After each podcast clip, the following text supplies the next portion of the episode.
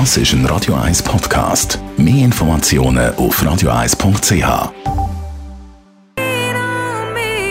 Anna Rossinelli, da bei Radio 1. Der Wohntipp auf Radio 1 wird Ihnen präsentiert vom Hauseigentümerverband Schweiz. www.hev-schweiz.ch Der nächste Schnee kommt bestimmt auch hier im Flachland und dann heisst es wieder, wer ist verantwortlich, um den Schnee wegzuschuffeln? Thomas Oberle, Jurist beim Hauseigentümerverband.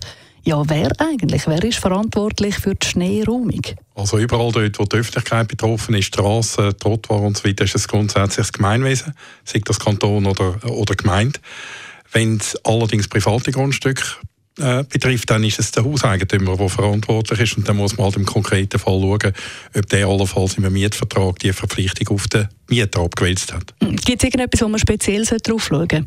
Ja, da gibt es so gewisse Hinweise, wenn man das machen sollte. Meistens äh, so zwischen dem 7. und am Morgen und am Abend um 9 Uhr, wenn der meiste Passantenverkehr ist, muss man schon wieder aufpassen, wenn man am Morgen auf den Zug rennen und das ist am Morgen um 5 Uhr, kann man nicht erwarten, dass der Schnee und das weg ist.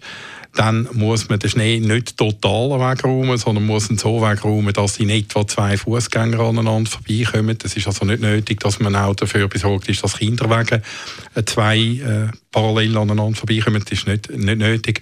Das heißt, im Winter muss man halt sich, je nachdem, wenn es sehr viel Schnee hat, darauf einstellen, dass es schwieriger ist als äh, ohne Schnee. Kann ich dann haftbar gemacht werden, wenn jetzt ein Fußgänger vor meinem Haus umgeht wegen dem Schnee? Ja, es hängt ja dann letzten Endes immer ab, wenn das passiert. Oder? Es, ist, es gibt ja Fälle, wo es sehr, sehr intensiv schneit.